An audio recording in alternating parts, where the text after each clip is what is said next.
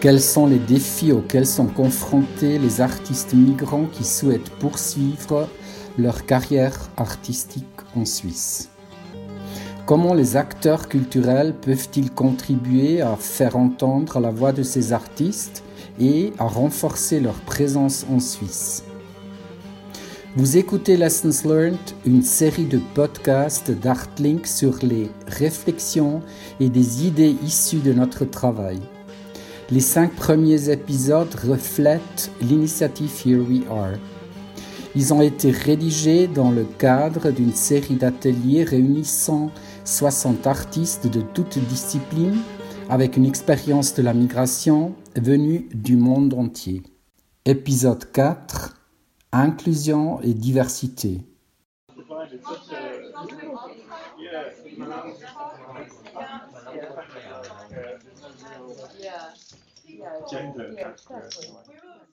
Les institutionnels sont, sont habitués aux mêmes, aux mêmes personnes ils ont déjà un registre, euh, un peu comme les journalistes d'ailleurs. euh, c'est les mêmes personnes tout le temps, c'est le même réseau, il se passe les mêmes gens. Et du coup, euh, soit, euh, par exemple, le migrant noir est là pour remplir un quota, soit c'est par chance. Voilà.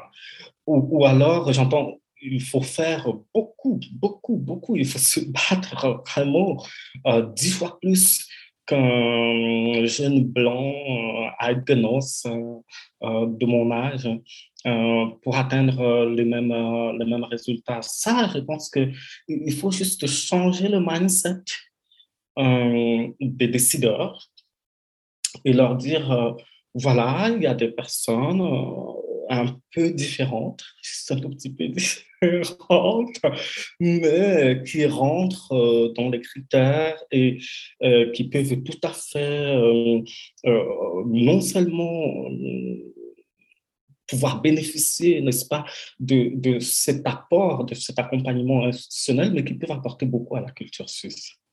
If look at the concept of integration, it means that there is something here and when, when something comes from outside it fixes fits into this idea. So this idea comes from the sense of a boundary first of all whether it's a cultural boundary or a physical land boundary borders or whatever and that the one who's and that something or somebody is outside so it's another or the the other. So I question these concepts of the borders of whatever kinds, the question, the, the concept of other. There is no other in that sense. And therefore, the concept of integration is that when the other comes, he or she should integrate into this thing which is supposed to be the norm. Mm-hmm. And this again is a questionable concept because, and I question it everywhere, the whole world, whether it is India or anything. La diversité, l'inclusion, la sensibilisation, la participation culturelle et l'intégration sont des concepts présents sur toutes les lèvres. Chez Artlink, nous essayons d'élaborer des stratégies correspondantes, non pas pour, mais avec les artistes immigrés. Prendre soin de la diversité, c'est prendre soin de la participation, du dialogue, de l'approche ascendante et de la collaboration. Prendre la diversité au sérieux, c'est être prêt à se remettre en question, c'est-à-dire à remettre en question les structures, les rôles et les processus habituels au sein d'une institution ou d'une organisation. We're talking about institutions, gatekeepers, and how institutions haven't been able to produce results. Mm. And I say that because they're looking at diversifying the institutions, which for me is problematic. Because to diversify, for me, it means to begin a new conversation. It's a question of what is that we haven't been doing or we've been doing wrong, and we bring a different person. And bring a different person means having a different narrative, having a different uh, code of conduct and it's not a question of just having the box there no. and being able to tick it no. because you've taken on somebody who is um, who could give the organization the permit to say we have diversified. This is it. It's an ongoing thing, and it never finishes because diversification is is it's a, an ongoing process. Yes. Yeah. Yes. It's it's like I said, it's the beginning of a question. You don't have really here in Switzerland, or for example, artists from the other orange than there is working in the um, process of the decision, decisional process. You know, in the fine arts, in the school, in the fine arts, you you don't have a lot of uh, teachers and and um, and you know um, and people in the in the department that are their their uh, diverse origins. Is that this that mixed origins? Right? And uh, and when you go to the fine arts or the or the school uh, of arts or the institutions, you are in front of people that is consuming this art but are not understanding, not practice. You know, and this is the problem. You need more people in. We we we need more people, diverse or mixed, or included in the process of the decision, in the process of the selection. You know, uh, uh, in the process of the selection to to give um, support. For me, this is one of the principal problems that you have here in, in, in Switzerland. And then we need more inclusion in the process of decision. But if it is about inclusivity, mm. then it's about everyone. It's like in the in for the people with disabilities, the the, the word was inclusivity. You know you need to include them in everything and then they decide or he or she or whoever. So similarly this idea of migrants or expats if there is we if we talk about inclusivity then we don't push put the pressure of integration on this thing or person who comes from outside. So i just want to say that as much as the as the, the burden should be on the person who comes from outside, the burden should also be on those who consider themselves inside. And therefore, I talk of inclusivity, of everybody coming together, everybody making that effort, coming halfway through. Nous oublions parfois que nos structures administratives sont marquées par notre contexte culturel. La participation sincère de nouvelles voix est souvent liée à la remise en question de sa propre position de pouvoir et de sa propre responsabilité, à la remise en question de critères et de perspectives habituelles. Il s'agit de remettre en question le comment et le qui.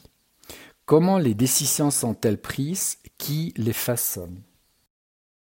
I've seen oftentimes where there's a a job advertisement where it says, okay, perhaps you're looking for a person who's got experience uh, working in, in an office, who's got a bachelor's in, in theater studies or dance, who can speak French, German, English, and people of color and those that have got disabilities are encouraged to apply. For me, that is problematic because diversification is a need to change something. For me, that sounds like saying, okay, we're going to run a marathon. Um, Usain Bolt will be there, run as well. 100 meters. 100 meters. Mm. But those that use wheelchairs, those that, I don't know, they haven't been practicing for a long time, those that maybe have, I just, I just have one leg, can also participate because we try to include everybody. That, that's not it. Because the result will be obvious. Usain Bolt will win the, the race.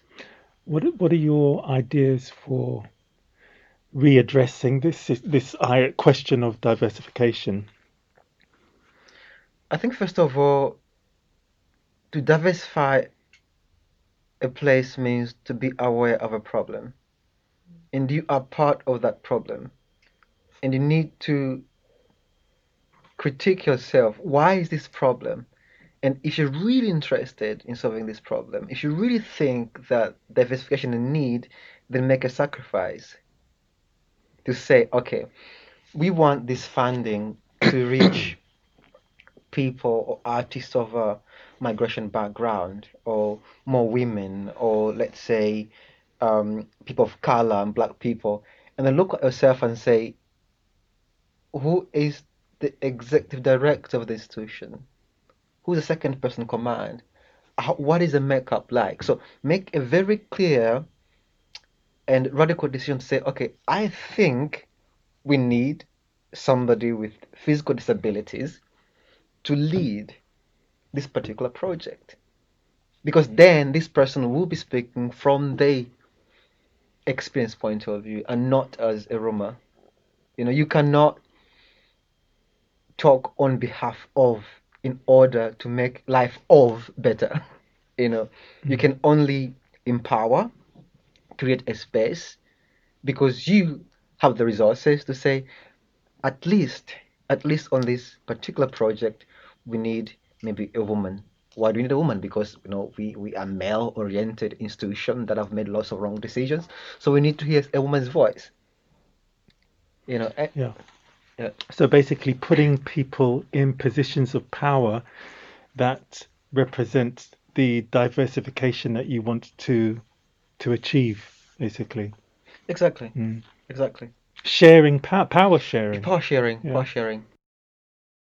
The idea of inclusivity probably would start not in the application or in the process, but in the process of this whole group who is there controlling this idea, because then it will automatically become inclusive if it is not. And therefore, I consider these systemic issues these are systemic problems and therefore one has to go far deeper not just on the application form but in the group of people the board or whatever it may be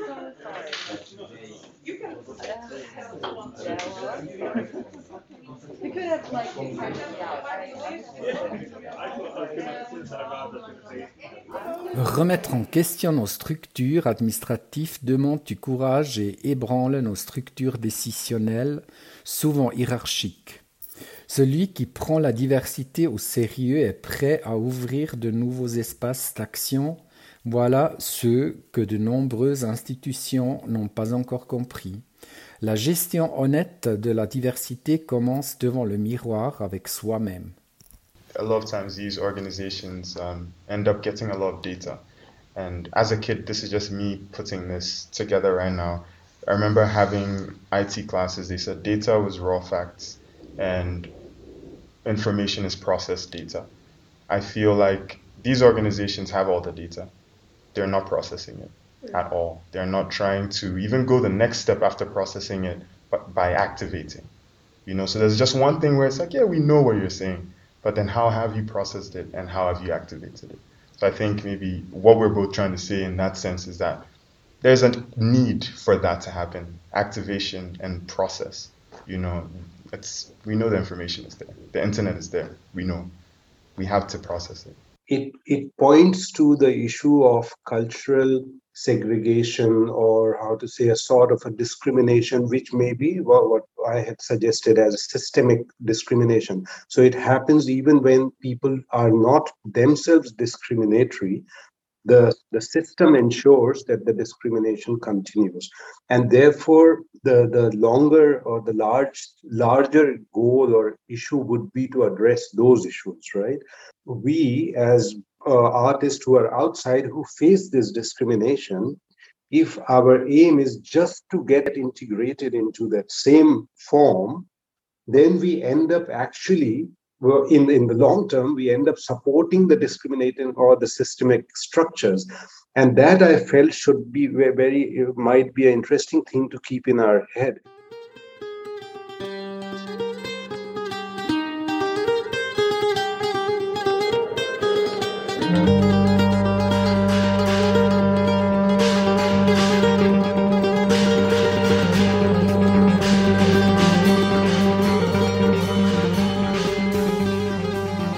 Vous avez écouté le quatrième épisode de la série de podcasts Lessons Learned sur l'initiative Artlink Here We Are.